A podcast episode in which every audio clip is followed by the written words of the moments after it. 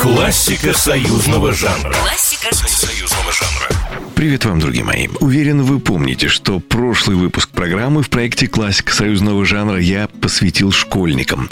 Но поскольку именно эта неделя стала началом нового учебного года, я решил сделать приятное и более взрослым учащимся – студентам. Итак, даже не буду спрашивать, помните ли вы эту песню?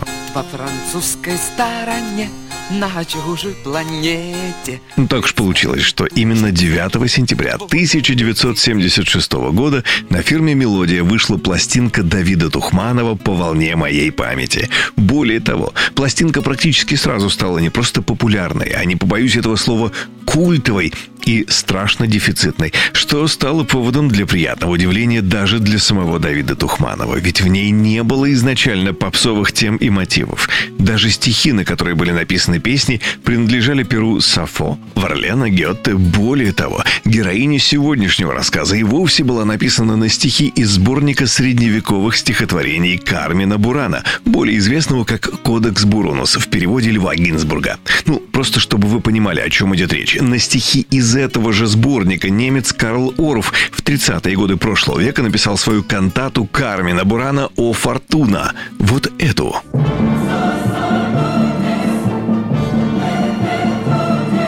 Но взяв стихотворение «Прощание со Швабией», которое изначально задумывалось как гимн вагантов, и лишь удалив из него четверостишья, в которых рассказывалось о том, как герой поэтического повествования молится за своих товарищей, ну ведь в Советском Союзе такие действия студента явно не пошли бы на пользу песни, Давид Тухманов и написал свою знаменитую песенку из вагантов – кстати, если вы не в курсе, просто знайте, что ваганты — это странствующие клирики, имеющие склонность к написанию и исполнению песен.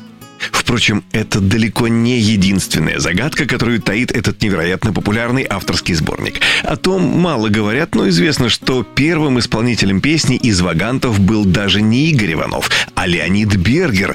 Но буквально сразу после записи песни Бергер эмигрировал из Советского Союза и, опасаясь, что весь сборник могут положить на полку, Давид Тухманов сначала предложил песню Александру Градскому, и лишь после того, как Градский не оценил излишне легковесную песню, Тухманов вспомнил о ярком и звонкоголосом Игоре Иванове. Поминайте иногда. Ну а теперь это уже классика союзного жанра. С вами был Николай Крупатин. Хорошего вам дня. Классика союзного жанра. Классика союзного жанра. Программа произведена по заказу телерадиовещательной организации Союзного государства.